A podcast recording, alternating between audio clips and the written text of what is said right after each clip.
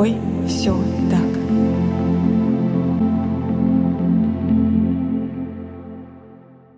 Всем привет! Меня зовут Евгения Романова. Я практикующий психолог и автор подкаста «С тобой все так», который посвящен психологическим травмам и их влиянию на жизнь человека. С тобой все так. Этот выпуск в большей мере будет полезен специалистам помогающих профессий, но, думаю, для всех слушателей в нем будет что-то важное. Выпуск в какой-то мере продолжает выпуск про вину выжившего, потому что тут очень много сходств, так же как и с посттравматическим стрессовым расстройством. Но есть и различия, главное из которых то, что тема моральной травмы относительно новая и мало изученная, а значит, тут есть все еще много вопросов и мало ответов. Нам часто кажется, что физическое или сексуализированное насилие самое губительное, но хроническое моральное унижение и пренебрежение могут быть не менее губительными. Моральная травма — это переживание совершенного действия, неспособности предотвратить действие или свидетельство действий других, которые нарушают глубоко укоренившиеся собственные моральные убеждения и ожидания самого человека. Часто моральная травма описывается как синдром, в котором есть вина, стыд и навязчивые самоосуждающие мысли. Именно поэтому в самом начале выпуска я сказала, что, к сожалению, моральной травме больше подвержены специалисты помогающих профессий, именно потому что они сталкиваются с тем, что их моральные убеждения и ценности часто начинают конфликтовать с этическими нормами или правилами общества или организации, в которой они работают.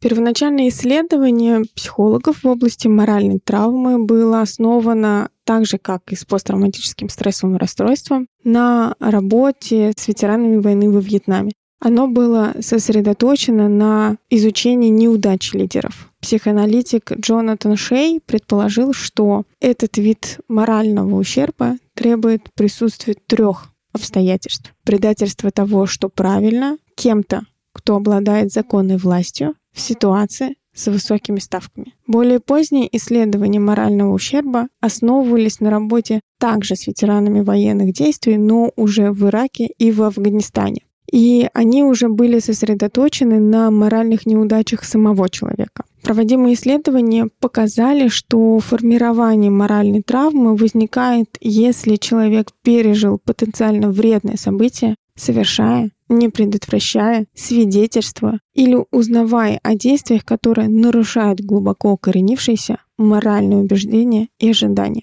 Как следствие, данные морально-этические нарушения приводят к длительному психологическому, биологическому, духовному, поведенческому и социальному воздействию. Впервые широко, наверное, о понятии моральной травмы заговорили в 2020 году, когда мир столкнулся с пандемией. Очень много врачей начали условно выгорать потому что кроме правил, норм, они столкнулись с тем, что есть внутренние убеждения, внутренние ощущения, и именно в период коронавируса эти внутренние ценности могли начать сильнее не биться с правилами и нормами, которые были предписаны законодательством или предписаны организацией, в которой они работают. Вообще причины возникновения моральной травмы различны, но прежде всего это негативная оценочная реакция на совершенное или не предотвращенное человеком действие, идущее вразрез с его моральными убеждениями и ценностями. И несмотря на то, что, как я уже сказала, впервые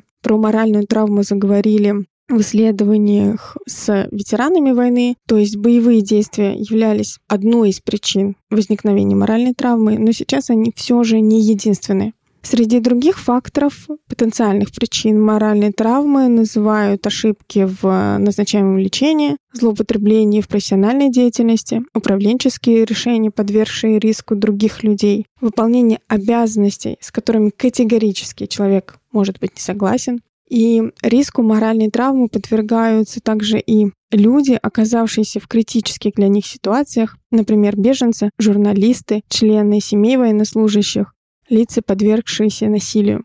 Последние исследования показали, что абсолютно любой человек, оказавшийся в ситуации на грани жизни и смерти или в любой другой критической ситуации с высокими ставками, не имея хорошего выбора, может получить моральную травму. Но в первую очередь все же моральной травме подвержены специалисты помогающей профессии. Психологи, правозащитники, врачи. Если продолжать примеры с врачами, то часто моральную травму врачи называют выгоранием, но на самом деле это может быть результатом глубокого разочарования этическими затруднениями, возникающими в системе здравоохранения. Например, как я уже сказала, в период коронавируса, когда врачи сталкивались с этической дилеммой о том, кому в первую очередь оказывать медицинскую помощь, или тот же самый электронный учет, который изолирует врачей от пациентов. Или, наверное, самый понятный пример — это когда врачи сталкиваются с этической дилеммой, понимая, что пациент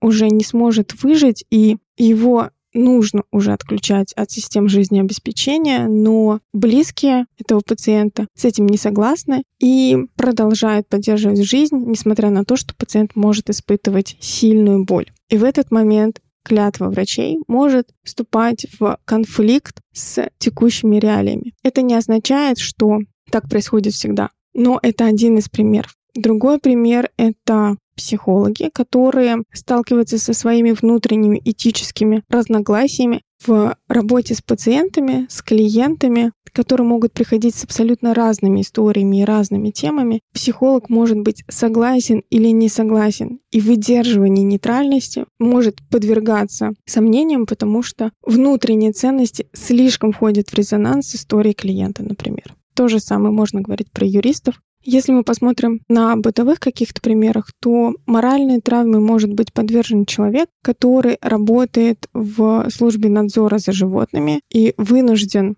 делать то, что не соответствует его внутренним этическим убеждениям. Или Например, моральной травме может быть подвержен управдом, который дал жилье своему дворнику бездомному и которого он будет вынужден выселить по причине того, что управляющая компания будет против, как вариант. В этот момент здесь очень важно понимать, что моральная травма — это такое очень узкое место, где внутренние ценности человека и его убеждения начинают конфликтовать с тем, что происходит вовне и с тем, как он должен себя вести по причине того, что он работает в организации или он выполняет определенные функции. Именно поэтому все же люди помогающих профессий больше подвержены, потому что у них есть определенные правила, нормы, этические стандарты, которым важно соответствовать. Но это не означает, что внутри они будут чувствовать точно так же.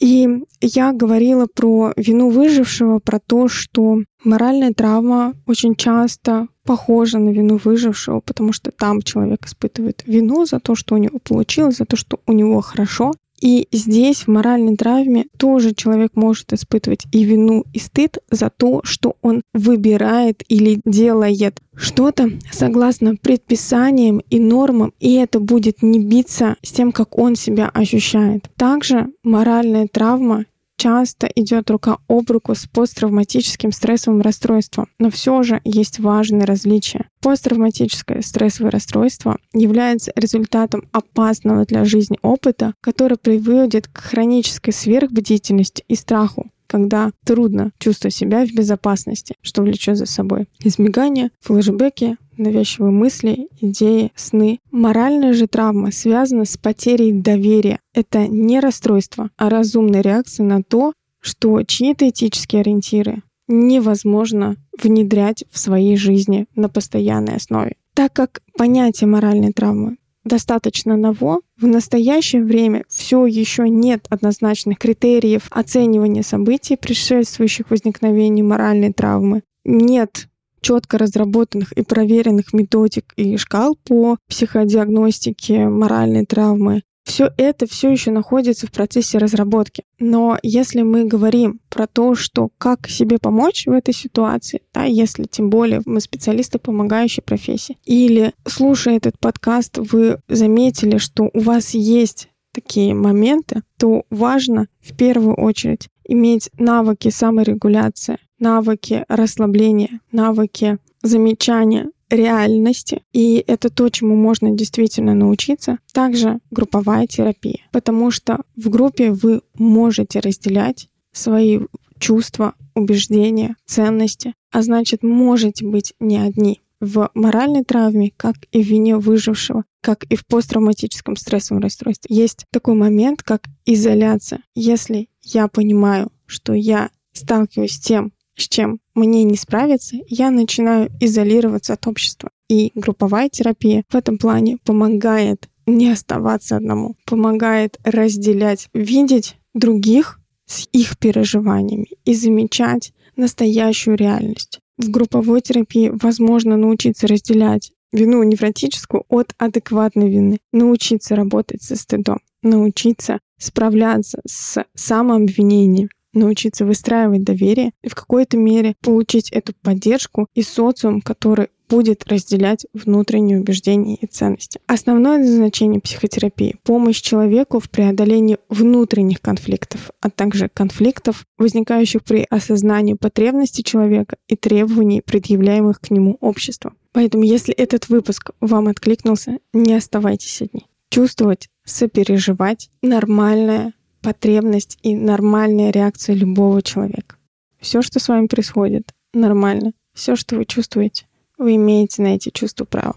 С вами был выпуск подкаста «С тобой все так» и я, его ведущая Евгения Романова. Подписывайтесь, ставьте звездочки, пишите комментарии. До встречи!